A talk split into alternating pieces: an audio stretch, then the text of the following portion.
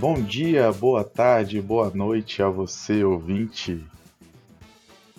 Hoje eu, a Michele e o Vitor vamos discutir se o filme Uma Linda Mulher vale a pena ver de novo. Toca a vinheta!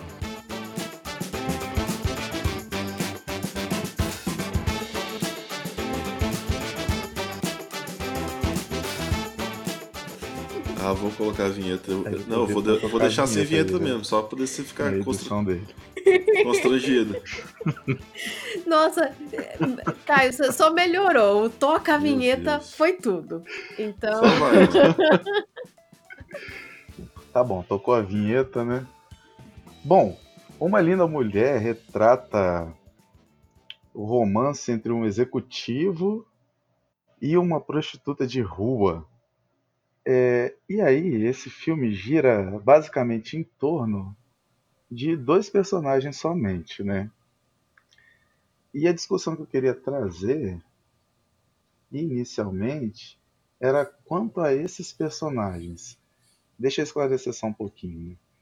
Bom, o filme retrata o envolvimento entre um executivo que vive de comprar empresas à beira da falência, fragmentá-las e revender, e uma prostituta de rua.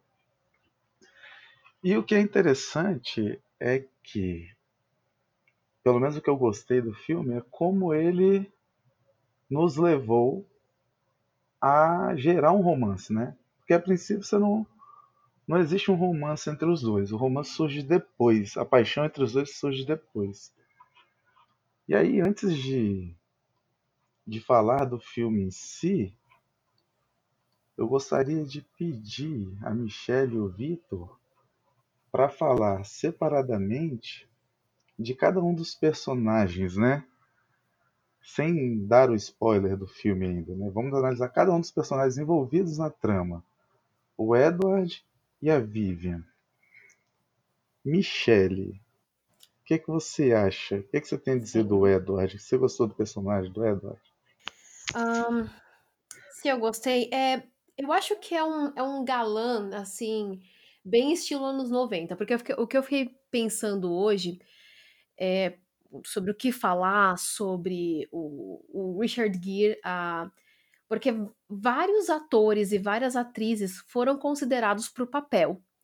E se hoje, assim, a cara do casal é a Julia, Julia Roberts e o Richard Gere, é, quando na pré-produ na, na pré-produção do filme, na verdade, esse Edward Lewis é, podia ter sido interpretado por inúmeros outros atores, assim, então eu fiz aqui uma pesquisinha, então ao invés do Richard Gere, podia ter sido Burt Reynolds, é, o Al Pacino, ele recusou o papel, porque em, em um teste de química com a Julia Roberts não deu muito certo, e a Daniel Day-Lewis também foi considerado, e depois a gente, se a gente vai falar sobre, quando a gente for falar sobre o papel da, é, sobre a personagem da Vivian, a gente fala também das, das atrizes que foram consideradas para o papel, porque a Julia Roberts estava longe de ser a primeira opção para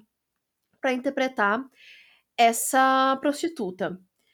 Ahn, mas voltando, por que, que a- acho que. Por que, eu falei que é um galã dos anos 90? Porque eu, eu acho que hoje.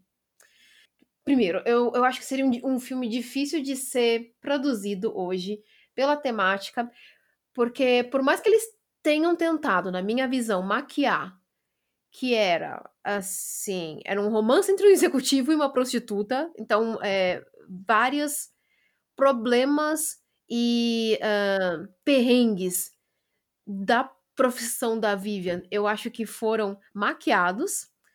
Eu não acho que hoje um filme desse seria autorizado por um grande estúdio.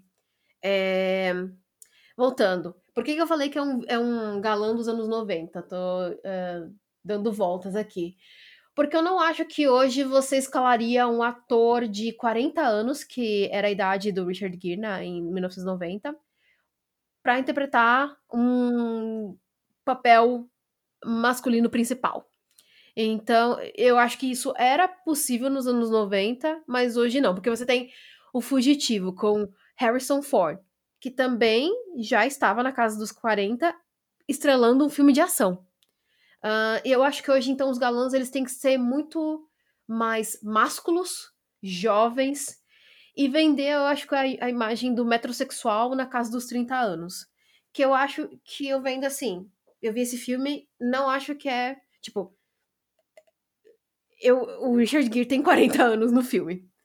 Vamos falar sobre o personagem.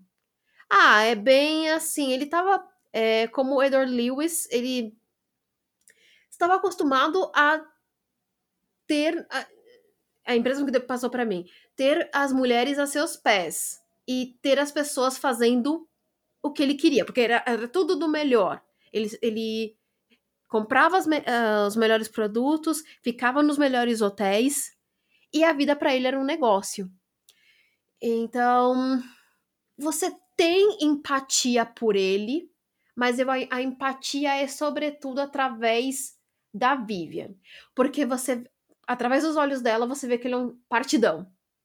E eu acho que isso que o filme vai uh, vender. Que a Vivian é uma vencedora porque no final das contas ela ela fez com que ele se apaixonasse por ela. E eles vão ficar juntos. Uh, me estendi demais, então essas são as minhas primeiras impressões sobre o personagem masculino. E agora Bom, Vitor, o que, que você achou? É, antes de colocar minhas impressões, eu, eu vou colocar o contexto em que eu vi o filme. Eu, para surpresa dos dois, já sabiam, mas eu não vi esse filme e só fui assistir agora para a gente comentar ele sobre o podcast. Então, a minha visão, de novo, vai ser um pouco diferente da de vocês.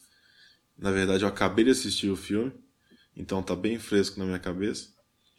E, e sim, a gente, a gente assistindo hoje, a gente consegue ver esses traços em que como que eram construídos os galãs e os protagonistas na época em 1990 e até antes, 1980.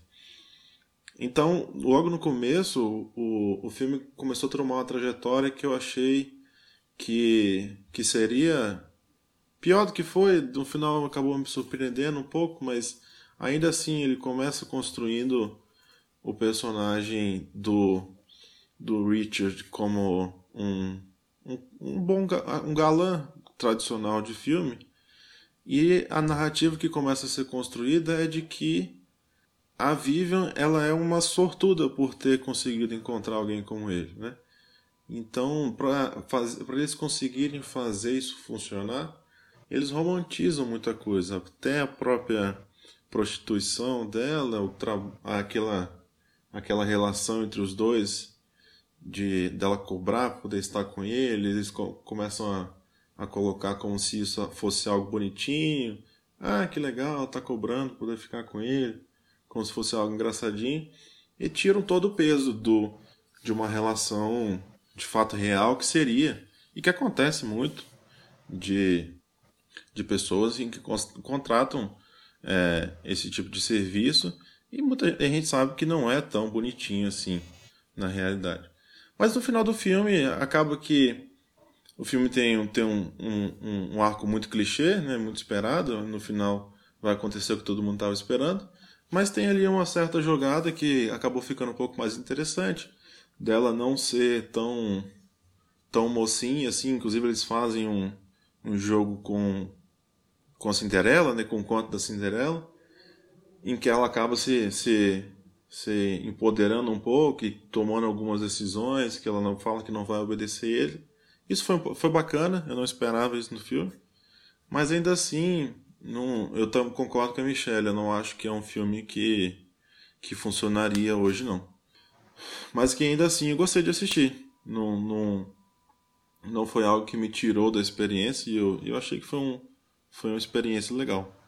Bacana. Então, é, o Erdod é, é um galã, né? E parece que na ideia original do filme, ele seria bem canalha, né?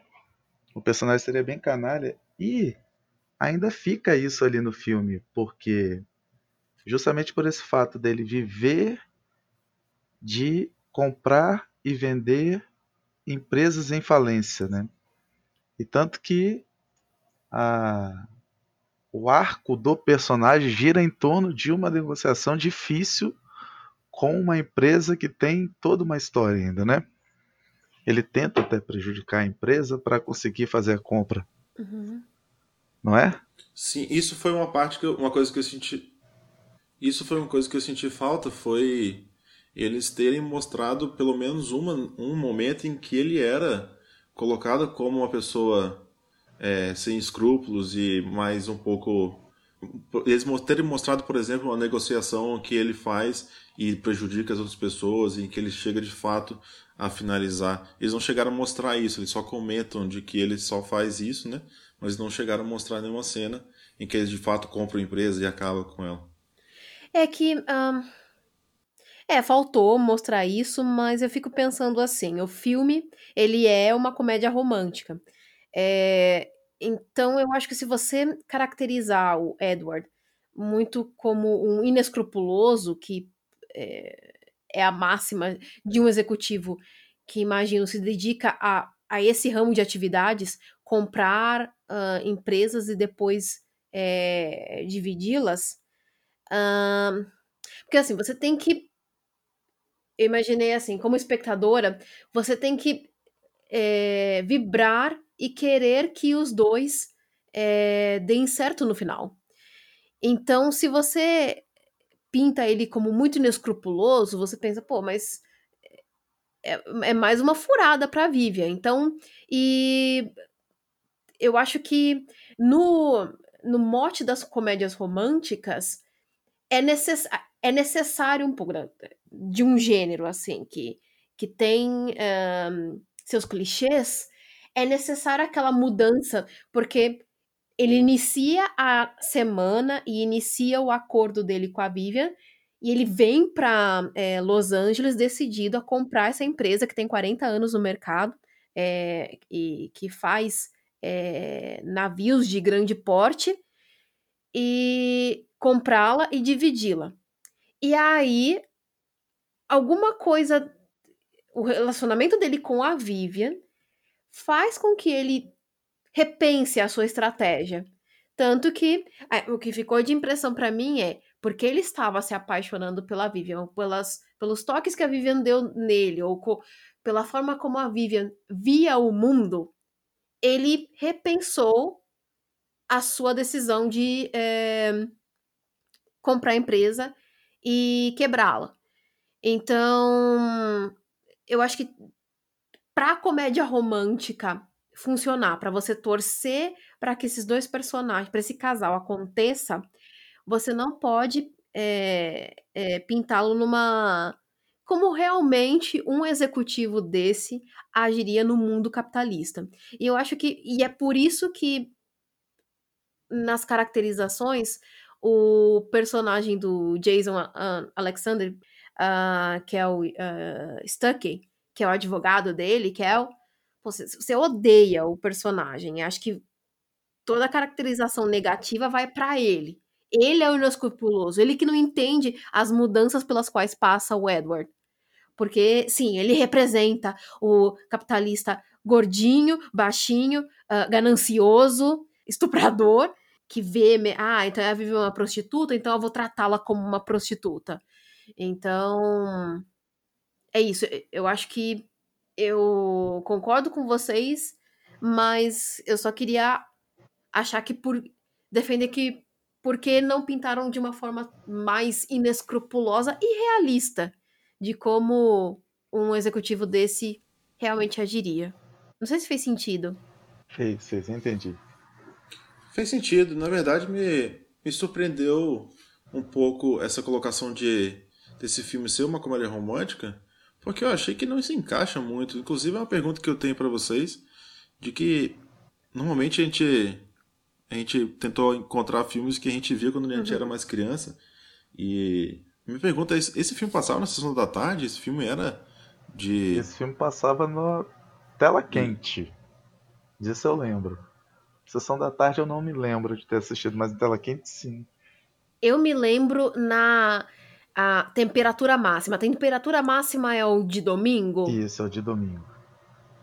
Eu Isso. lembro na temperatura máxima, mas eu me lembro de vê-lo durante o dia com meus pais. Porque ele não é um filme tão, tão românticozinho. Ele tem algumas cenas bem fortes. Ele tem cena de nudez também, que eu não estava esperando. E não parece ser um filmezinho de sessão da tarde, tranquilo. Inclusive, ele não é um- uma.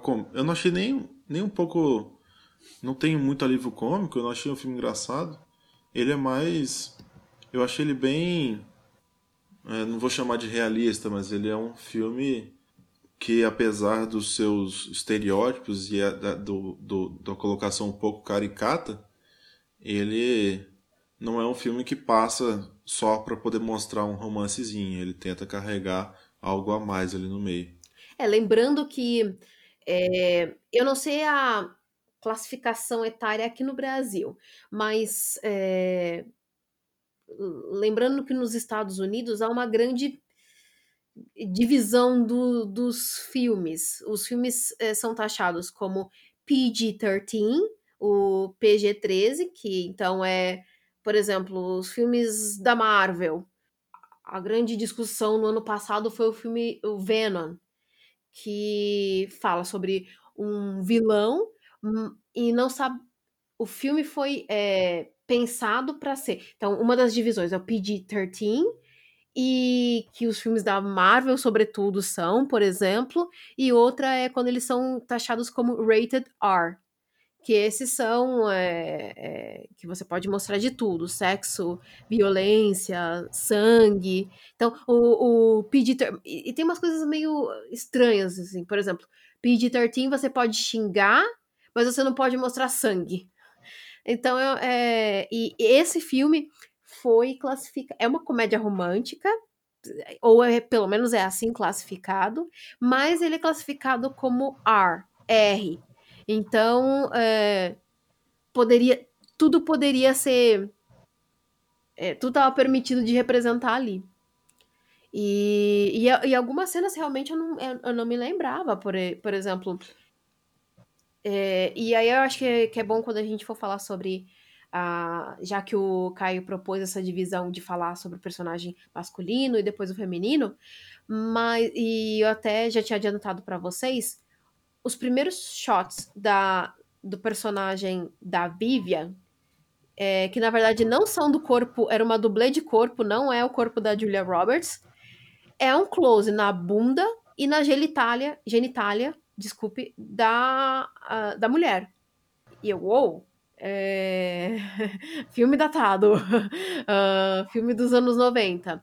Porque, sim, ela tá dormindo, mas é, assim que você apresenta esse personagem. E aí eu, eu não lembrava disso. E eu lembro desse filme assim, vendo à tarde com meus pais, ou os meus pais presentes na sala, assim. Era algo que assim, me chamou a atenção e ao mesmo tempo me incomodou. É, só complementando o que você. Já interrompendo o cara de novo. Complementando o que você falou, de fato, a, a escolha do elenco foi um pouco demorado, como o Caio comentou, porque várias mulheres que foram sugeridas em que eram preferências da, da produção para poder fazer o papel da Julia Roberts negaram o papel, porque acharam, inclusive a, a Daryl Hannah achou que o papel era degradante, outras pessoas acharam que é, era um roteiro muito sexista e negaram o papel. A Julia Roberts, na era, ela não era muito conhecida, na época ela tinha 21 anos só, e ela acabou aceitando esse papel, e, e aí foi o que lançou ela no, no, como, como uma estrela naquela época, e, e depois disso ela se despontou como uma grande atriz, mas teve esse, essa, esse questionamento já naquela época de ser um roteiro, de ser um personagem retratado de uma forma bem degradante, segundo o, alguma dessas atrizes colocar. É, e, e é o filme que, assim, lança Julia Roberts, né? É, e ela, no, no lançamento, é, filmou, tinha 21 anos, é, lançou o filme, tinha 22, e acho que é uma atriz que parece que ficou nos anos. Ela era muito conhecida nos anos 80, que, um, uh, que era a Molly Ringwald, que estrelou A Garota de Rosa Shocking, Gatinhas e Gatões e O Clube dos Cinco. Ela era a grande promessa dos anos 80, é, é, é uma famosa ruiva, assim, e ela também é, é, recusou o papel, porque ela não queria ser. Ela viu com reservas o fato de, de interpretar uma prostituta. E ela, em entrevistas, fala que é um, um dos grandes é, arrependimentos dela. Porque ela viu que o personagem fez com a carreira da Julia Roberts. Pois é, então. Aí entrando então no, no, na, na outra ponta deste romance, né, que tem a Vivian, é, e a Julia Roberts foi indicada ao Oscar de Melhor Atriz por este personagem e venceu o Globo de Ouro de melhor atriz em romance ou musical também por esse personagem. E eu também estava é, refletindo aqui, porque na semana passada, quando nós falamos do papel da Trinity, de como foi explorada a beleza dela sem. É, eu quero dizer que, que o da Vivian é totalmente o contrário, né? No, já explora a sensualidade da Julia Roberts, né? Então, no outro arco desse romance, temos uma prostituta de rua, muito bonita, muito sensual, que parece a princípio é, infantil. Vocês também tiveram essa sensação, mas depois se mostra é, uma mulher com um passado e, e ela ser talvez infantil mostra o quanto ela é forte, o quanto ela soube se dar com tudo que aconteceu na, viva, na vida dela. Concorda, Michelle? Um, eu quero acho que deixar meus comentários é, pro final, porque eu, eu tenho como mulher eu, eu tenho algumas coisas para falar é, sobre a Vivian. Primeiro eu quero escutar é, sobre uhum. o Caio. O que, que você achou sobre a, a Vivian? Eu gostei da personagem, é, por, até porque o, no desenvolvimento do filme você vê que, na verdade, ela não tá ali porque quis, né? Ela é, foi oferecido para ela porque ela coloca, precisava pagar o aluguel, o dinheiro não entrava, e ela relata numa cena com o Edward que ela não sentia prazer no que ela fazia, mas estava ali. E tanto que talvez quando eles se encontram e ela leva ele até o hotel, ela fala: Vou pegar um táxi. Aí ela senta no banco e aí ele convida ela para subir pro quarto com ele. Aí naquele momento ali, eu acho que ele até sentiu pena, né?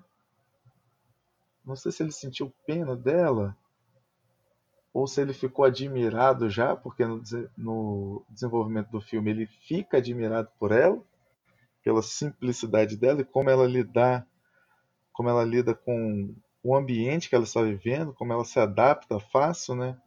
Eu lembro da cena em que ele pede para ela estar às 19h45 em ponto no saguão do hotel e ela já estava antes, deixa um recado de que estava esperando ele ainda, né? Como se ela quisesse fazer aquele trabalho bem feito pelo que ela ia receber. Então eu gosto do personagem dela, eu gosto da, da mulher Vivian como ela lida com os problemas dela e como ela lida com o Edward. Eu acho interessante essa parte dela dela de fato querer aproveitar. Assim, ela não tá lá porque quer, como o Caio comentou. Então, já que ela já está naquela situação e ela meio que entendeu o jogo que ele estava jogando, ela pensou, pô, vou tirar o maior proveito que eu puder daqui. Se esse cara quer que eu faça, um, vou no jantar, que eu fique bonita, para poder ganhar os meus 3 mil dólares, é isso que eu uhum. vou fazer, eu vou fazer da melhor maneira possível. E, e ela se dedica a fazer isso, e isso eu acho, eu concordo com o Kai. É o que ele é um dos fatores que faz com que ele se encante por ela, por essa capacidade dela de fazer qualquer coisa que ela quiser, tanto que ele em um momento do filme ele fala que ela tem potencial para poder fazer muito melhor, muito mais do que ela faz. Ela poderia estar fazendo outras coisas muito bem, mas está ali por um, uma circunstância do, do acaso. É... Tá, falemos sobre Vivian. E é, sim, eu tenho alguns problemas. Eu tenho alguns problemas na caracterização do personagem. Eu concordo com o Vitor que em, em algumas cenas eu a vi como é, o, o, roteiro não ajudou, no sentido de que eu acho que infantilizou o personagem. É, uh, quando ela estava vendo o episódio de I Love Lucy, quando ela estava na ópera, não sabendo nem usar o binóculo, eu acho que uh, foi desnecessário. E eu gosto mais da Vivian quando ela fala sobre a, a, a, a infância ou crescendo na Georgia é, e que vai para as ruas, se prostitui para sobreviver em Los Angeles. Eu queria saber mais sobre essa Vivian. É, só que é difícil é, não gostar da Vivian porque ela é interpretada por uma mulher muito bonita, que é a Julia Roberts. Você, ela é engraçada. É, a Julia Roberts tem um super carisma.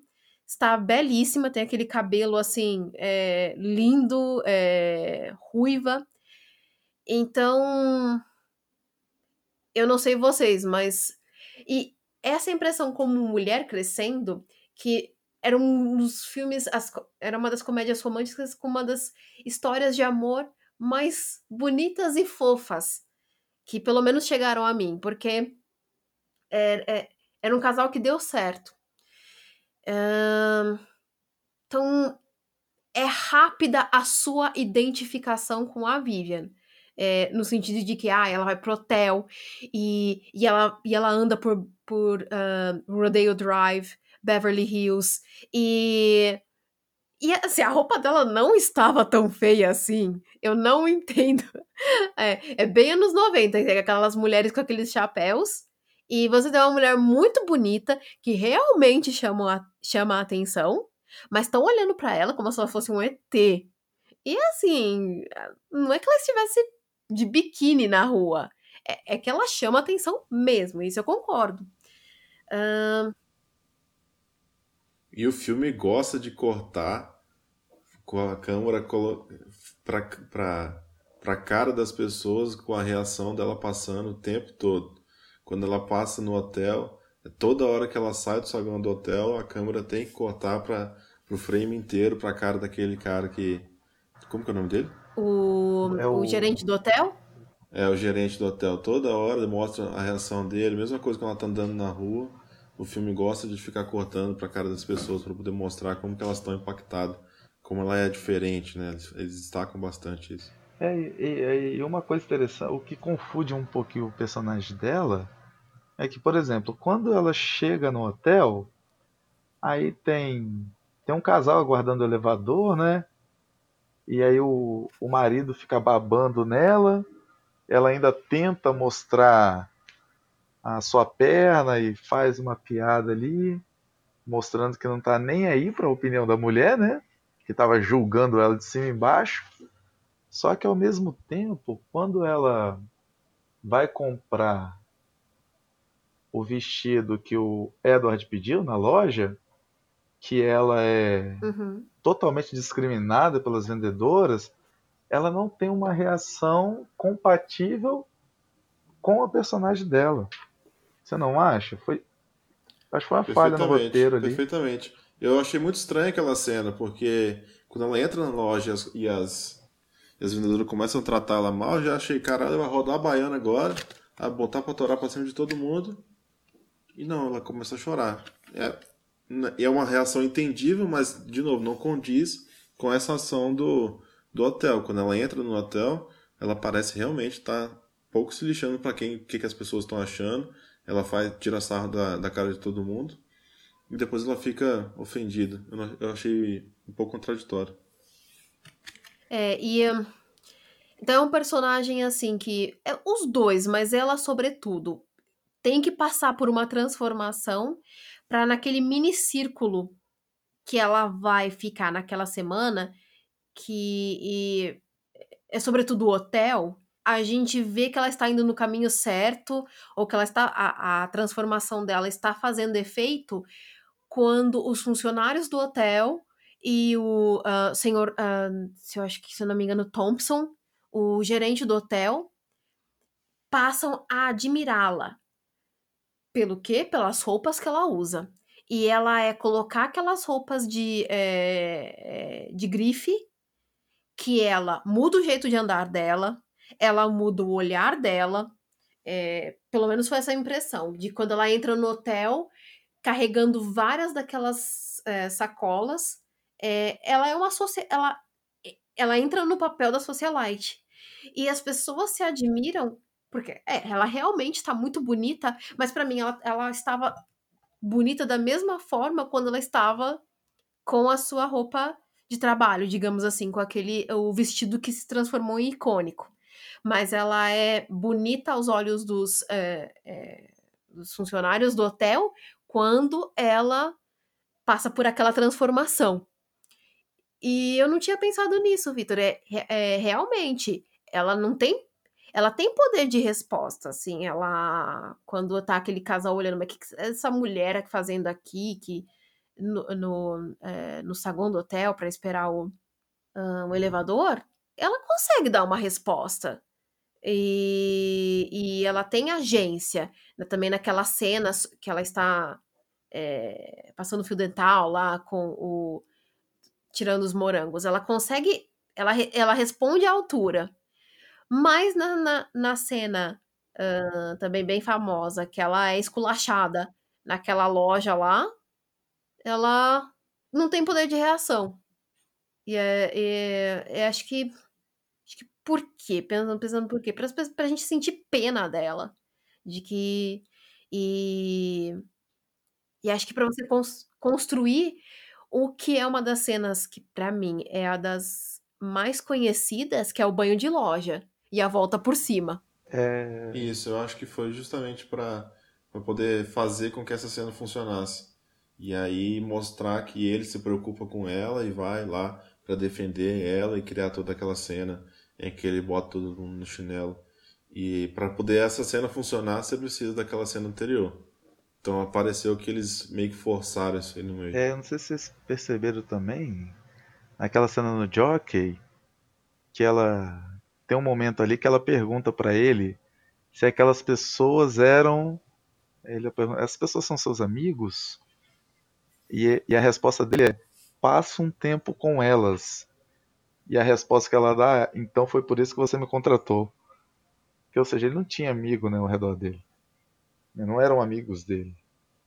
Sim. É, e, e, é uma, e é uma cena. É, é, lembrando, cara, que, que eu, eu, eu nunca gosto dessa sequência. Eu, nunca. Era, eu lembrava, eu não, não gostava de lembrar dessa sequência, porque mostra com o filho da mãe é, ele na verdade é.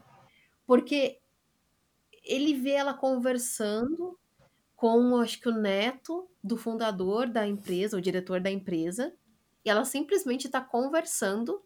Ele, com ciúmes, vai lá e revela para advogado dele que, na verdade, ela é uma prostituta. Então, putz, é, é, e eu revendo agora, eu, putz, Edward, eu tava gostando de você. Eu vi que você tava gostando da Vivian. É, eu tô torcendo por você. Você vai lá e você, e você fala pro filho da mãe do, da história que ela é uma prostituta. E aí é quando você, eu pelo menos, é, Ai, Edward, você pisou na bola. E, e deixa a Vivian numa situação vulnerável. Ela já está ali. É um ambiente totalmente aleatório para ela, estranho para ela. Ela já está fazendo um esforço de se comportar ali como se deve.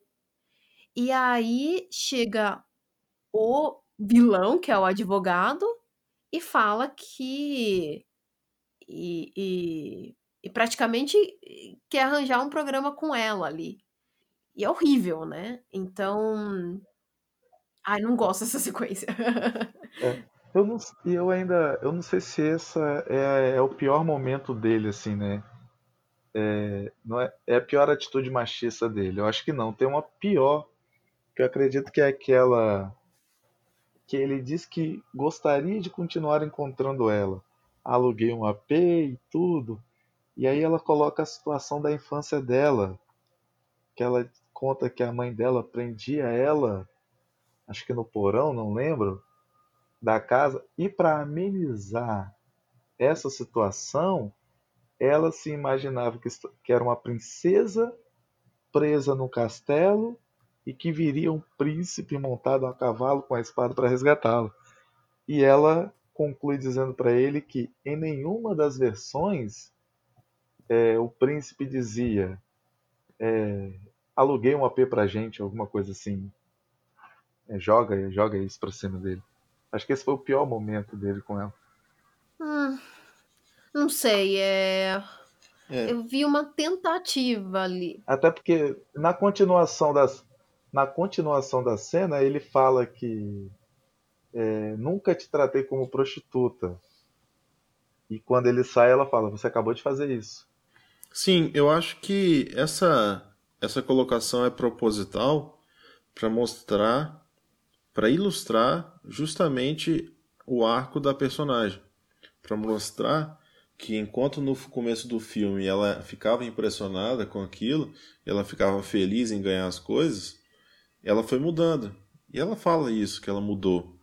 E naquele momento ali isso não é mais suficiente. Naquele momento ela, ela fala que ela precisa mais do que aquilo e ele continua achando que, ela vai, que ele vai continuar comprando ela. E é, o que e é o que leva à resolução do filme em que eles depois eles terminam, porque ele quer continuar naquela relação, naquela, naquele negócio, naquela relação de comercialismo ali, e ela quer algo mais, ela já não aceita mais ser comprada daquela maneira. Então, é um fazer com que ele seja um pouco escroto, imagino que é uma forma de começar a mostrar mais a mudança do personagem. E que é, para mim, é a melhor parte do filme. Eu não, como eu disse, eu não estava esperando é, ela ter esse arco e, e ele até porque demora um pouco para isso acontecer, né? Mas eu acho que é a melhor parte do filme que mostrar como que argumentavelmente até por causa dele mesmo, pelo pelo incentivo que ele dá por ela e pela forma com que ele faz ela se sentir um pouco mais valorizada, ela começa a se ver de uma maneira diferente. Né? E aí também acaba gerando um problema que eu tenho com esses finais clichês é que eles eles eles têm um problema e aparentemente não tem uma solução clássica, mas vai chegando a próximo do final do filme, eles se juntam e parece que tudo resolveu. Mas aí o que, que eles vão fazer no final das contas? Ficou claro para vocês? Parece que ele aceitou é, ter uma relação com ela? Para mim isso não ficou muito resolvido. Antes eu queria voltar um pouco sobre essa é, essa cena realmente que eles estão ali no, é, na sacada e ela fala sobre. Ela tinha a imagem que alguém iria, viria. É, ela idealizava que um homem viria resgatá-la, um cavaleiro uh, viria resgatá-la. E eu fiquei pensando, depois de ver o filme, eu consigo fazer, eu consigo dar uma leitura feminista para esse filme?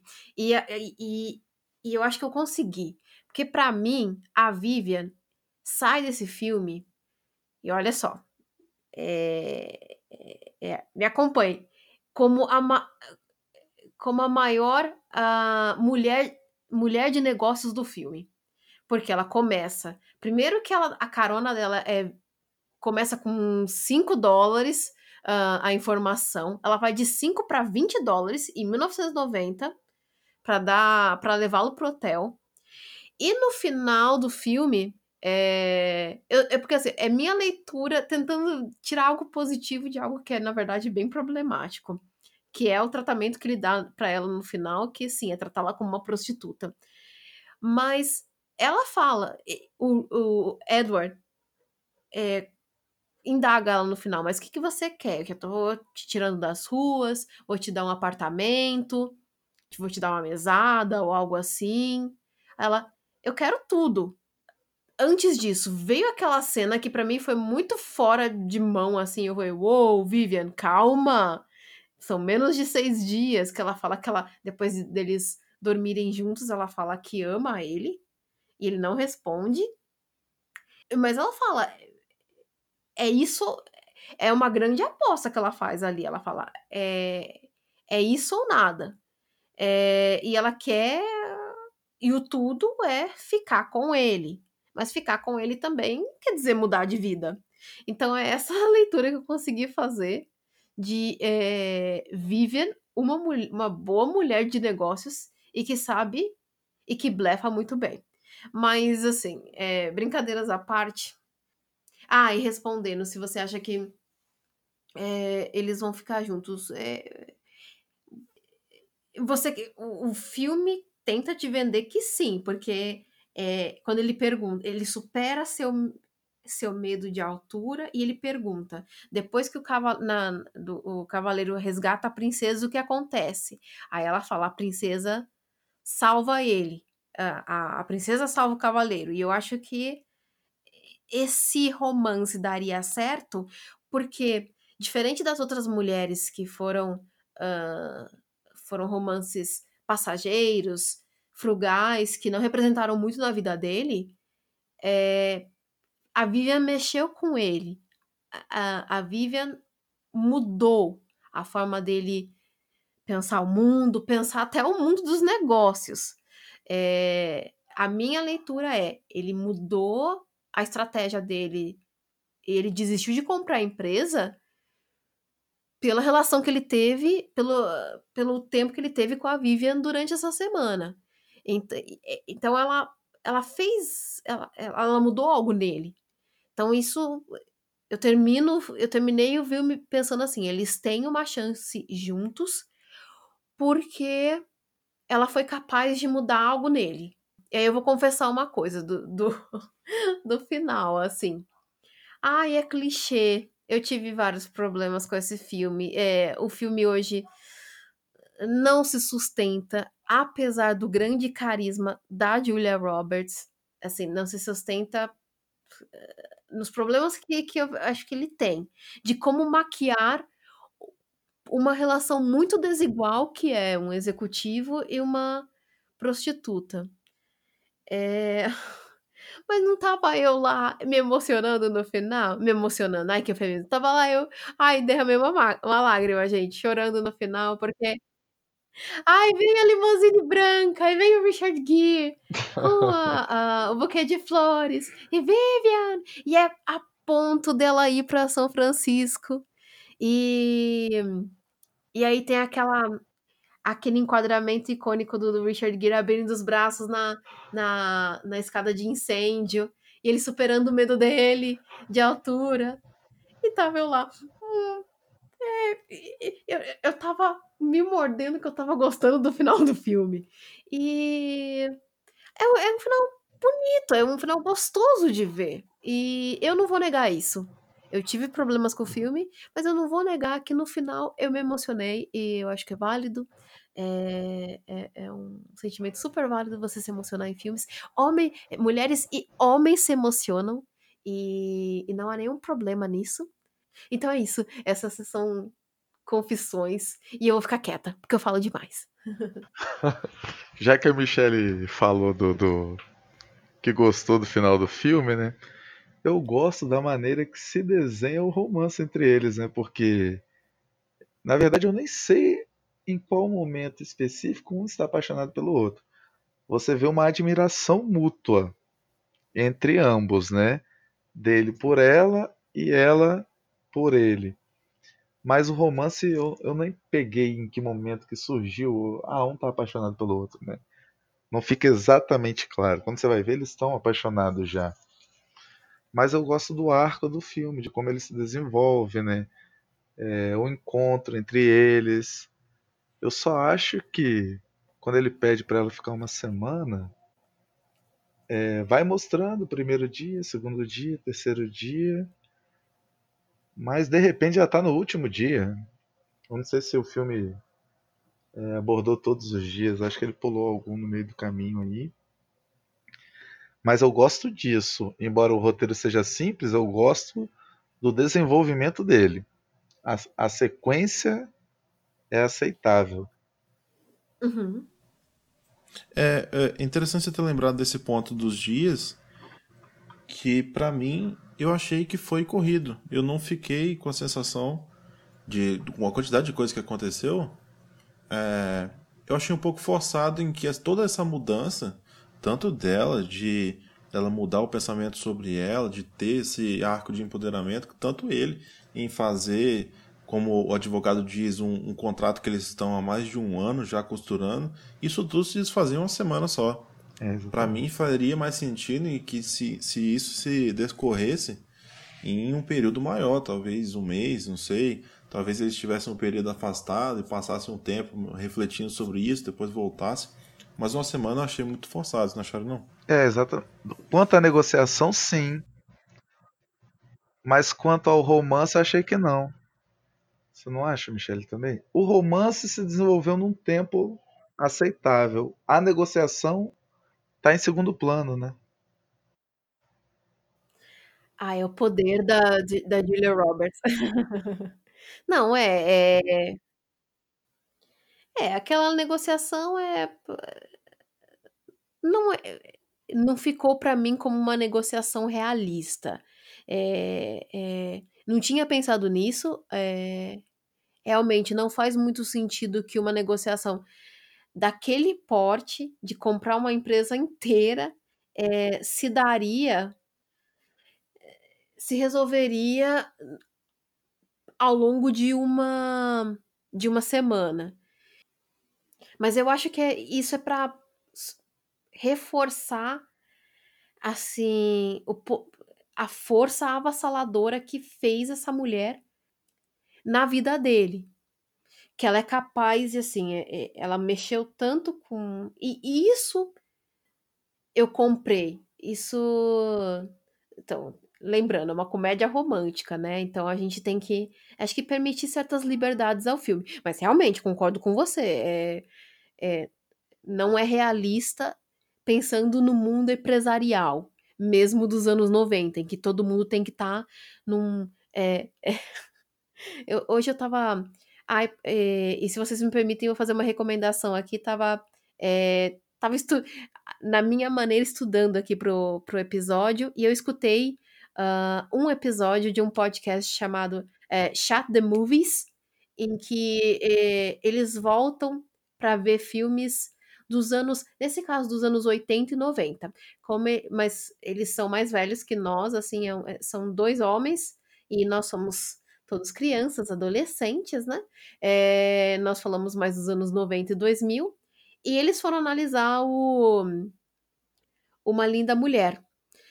E o que eles falaram era justamente isso, é o, o poder de, de convencimento da, da Vivian. E ah, o que eles falaram também, que eu achei engraçado, que eu tava quase já me esquecendo. Mas nos anos 90, parece que o indicativo de um bom executivo era se ele estava às três da manhã com um telefone celular enorme falando com alguém em Tóquio.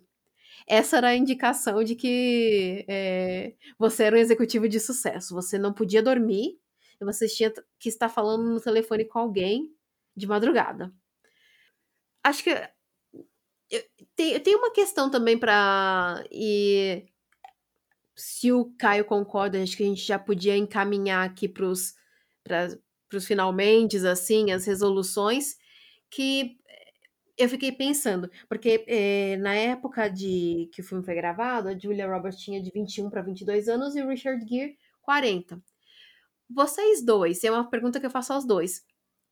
É, compraram esse casal? Vocês estavam torcendo por, vocês estavam torcendo por ele? Tinha que o casal vendeu, os dois atores venderam química para vocês? Eu acho que sim. Eu acho que sim. Os atores vendem bem essa química, mesmo com, com a diferença de idade.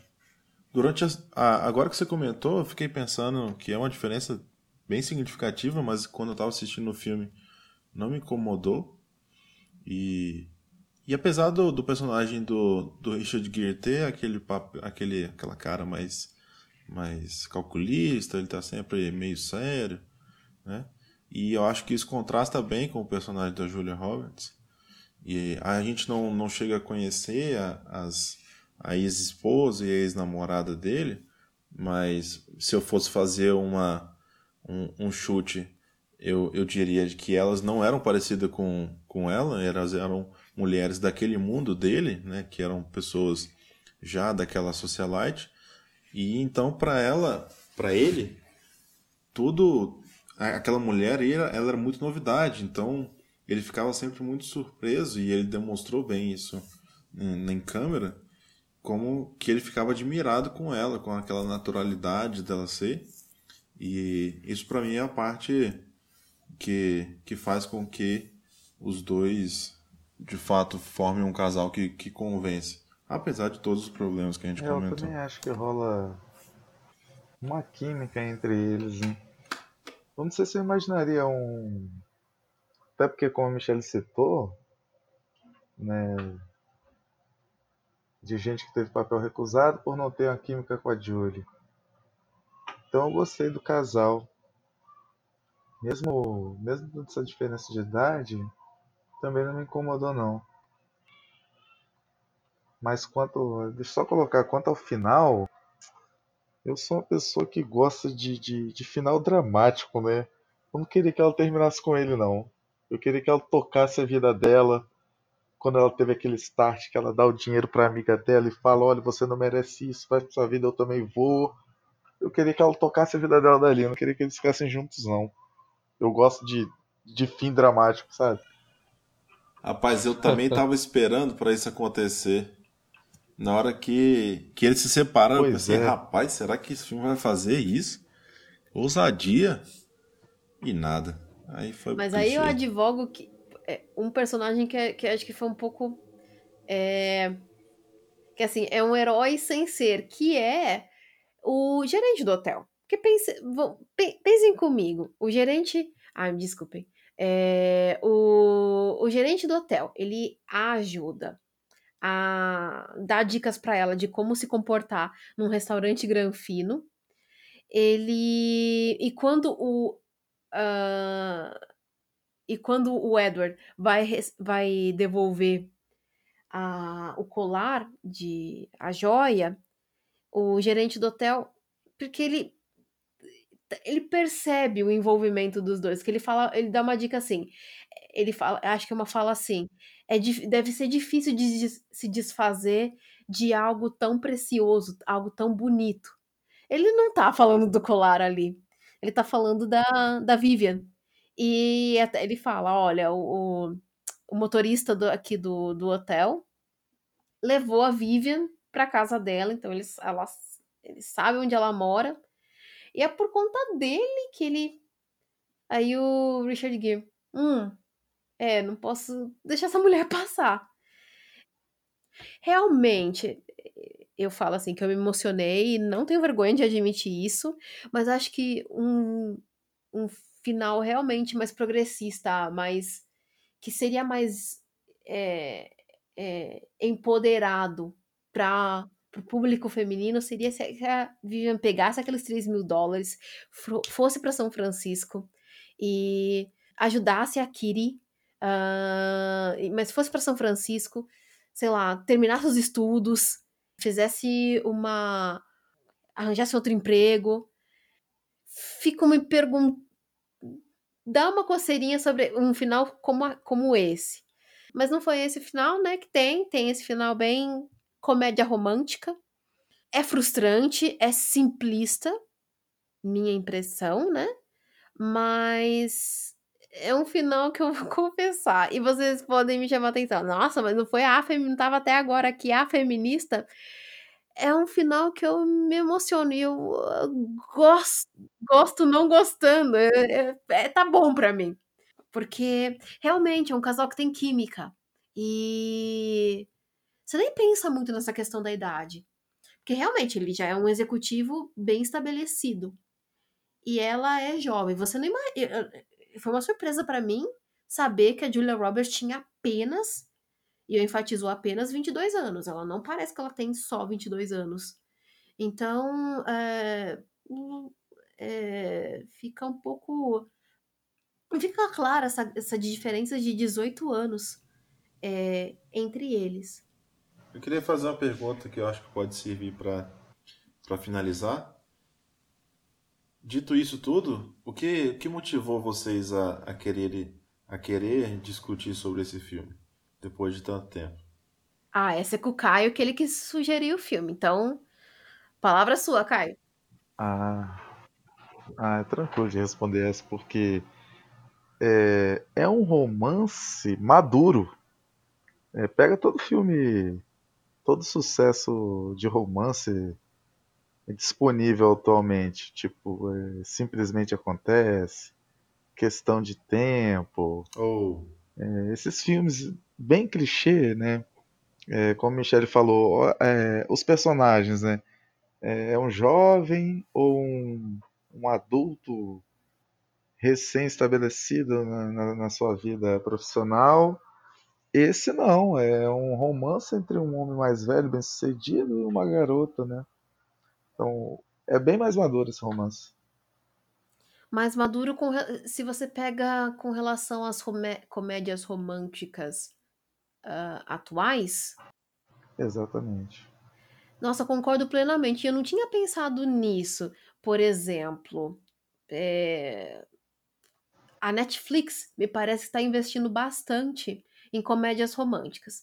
Que são assim, é já que não sendo elitista, mas já sendo elitista, são assim, bobinhas. Isso não quer dizer que eu não vi para todos os rapazes ou para todos os homens, que, para todos os meninos que amei. E que fez muito sucesso na, no Netflix, na Netflix. E os protagonistas tem uma menina asiática e o uh, Noah Centineo. E são adolescentes. E, e agora, e o. E ele é o. É, agora é o. É o desejo da gar, garotada, das jovens de hoje, que é o, que é o, é o Noah. E ele estrelou outro filme da Netflix. Dois outros filmes. Uh, Sienna Burger uh, é, é uma perdedora. E o Date Perfeito. E, e ele vai também estar. Eu não sei se ele vai fazer o papel do vilão ou se ele vai ser o interesse romântico de alguém da, da, da nova versão das Panteras, a estrelando a Kristen Stewart. Enfim, é os as comédias românticas atuais são os atores são bem jovens, né? É, eu eu eu eu eu, eu, eu, dei, eu dei uma lida, uma procurada. Inclusive, achei, eu achei, me surpreendeu porque o papel que ela faz no filme ela tendo 21 anos. É, não parece. Para mim, o personagem ela mostra ter um pouco ali, já quase uns 27, talvez beirando uns 30, pela maturidade que ela demonstra ter. Mas voltando às comédias românticas, quero deixar como recomendação para quem gosta de uma comédia romântica mais pé no chão. É, primeiro, 500 Dias com Ela, que é um dos meus filmes comédia romântica favorita, que para quem gosta de uma comédia barra drama romântico em que você não vai sair feliz do cinema, essa é uma ótima escolha. E a trilogia que, que acho que vocês já assistiram e que é uma das minhas favoritas, que é a trilogia do Antes do Amanhecer, é, Antes do Pôr do Sol e Antes da Meia-Noite. Falei certo? Acho que sim. é. é, eu já, eu já não eu já não curto muito comédia romântica. eu curto romance. Por isso que eu gosto daquela, daquela pegada dramática, né? Por isso que eu gostaria de ver um final alternativo. Se eu. Quem sou eu para falar isso, né? Se eu escrevesse. Se fosse eu escrevendo o roteiro desse filme, eu faria mais ou menos é, ela indo embora e talvez terminando o filme com um reencontro entre eles, com ela já bem sucedida, bem resolvida, bem realizada e sem mostrar para o telespectador o que, que aconteceu entre os dois especificamente. Né? Deixaria assim. Achei aqui antes do amanhecer, antes do pôr do sol e antes da meia-noite com Ethan Hawke. Excelente trilogia. É, para quem gosta de um filme mais pé no chão. Uhum. Mostra a, a jornada de um casal desde a época que eles se conhecem, depois já no casamento e depois no terceiro filme eles já casados com filho depois de um tempo. E é um filme muito muito tranquilo. Essa trilogia você pega para assistir naquele domingão à tarde, vai os três de uma vez tranquilamente. E muito bem escrita, né?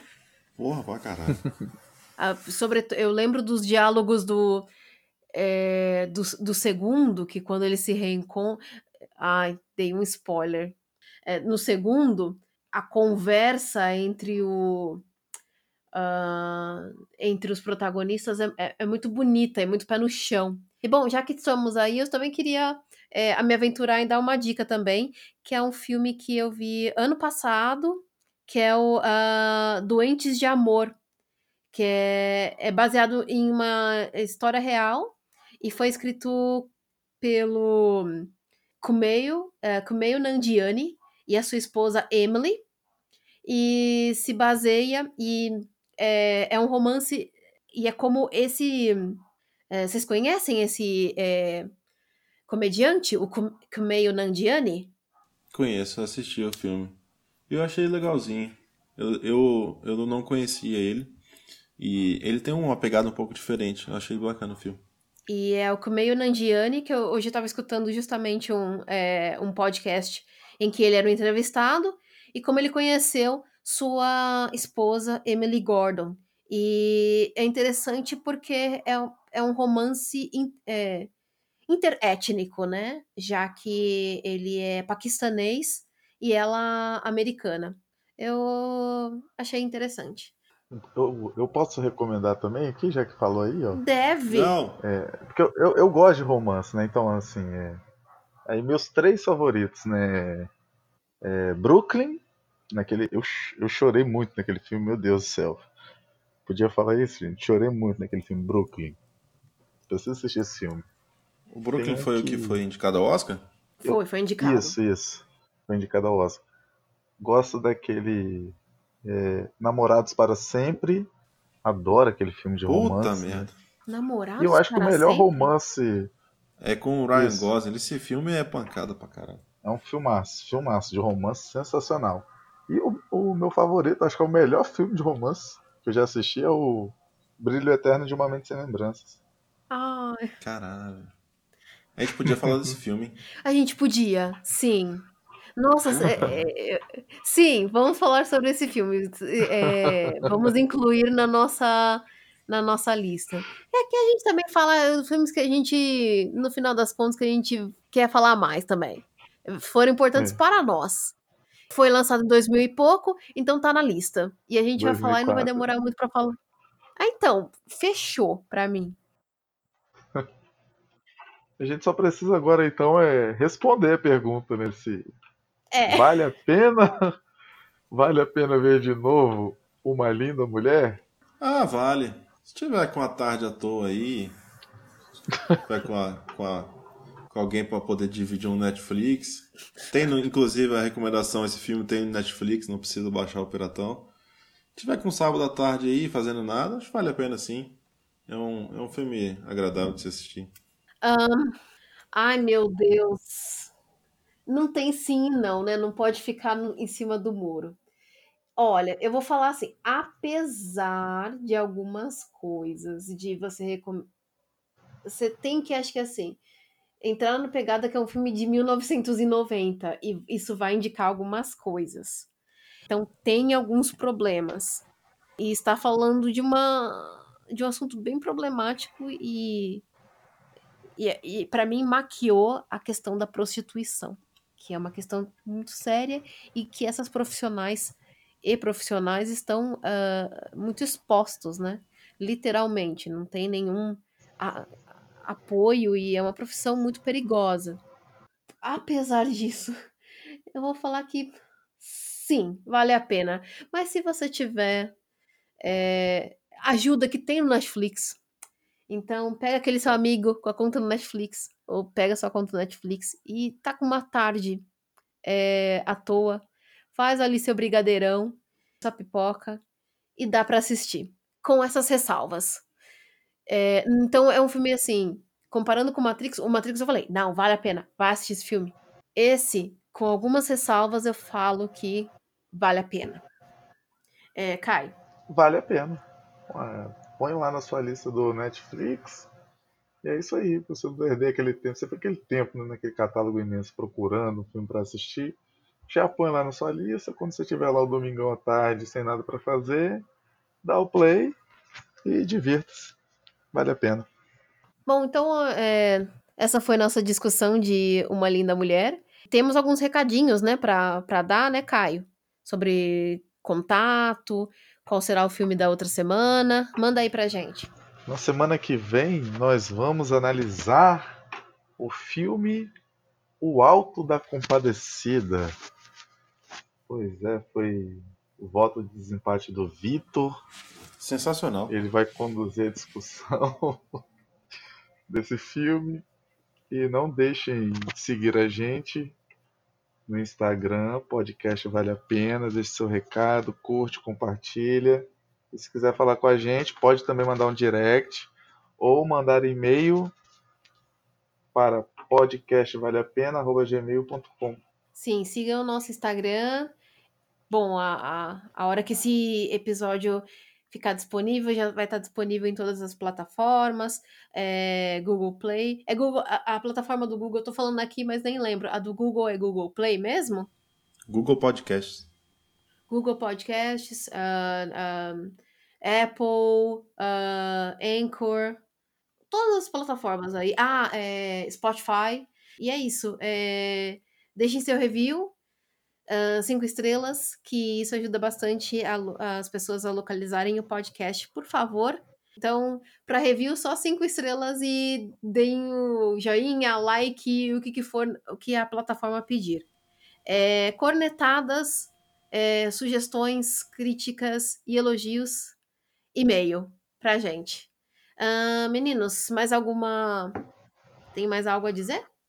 Não fecha o Google Chrome.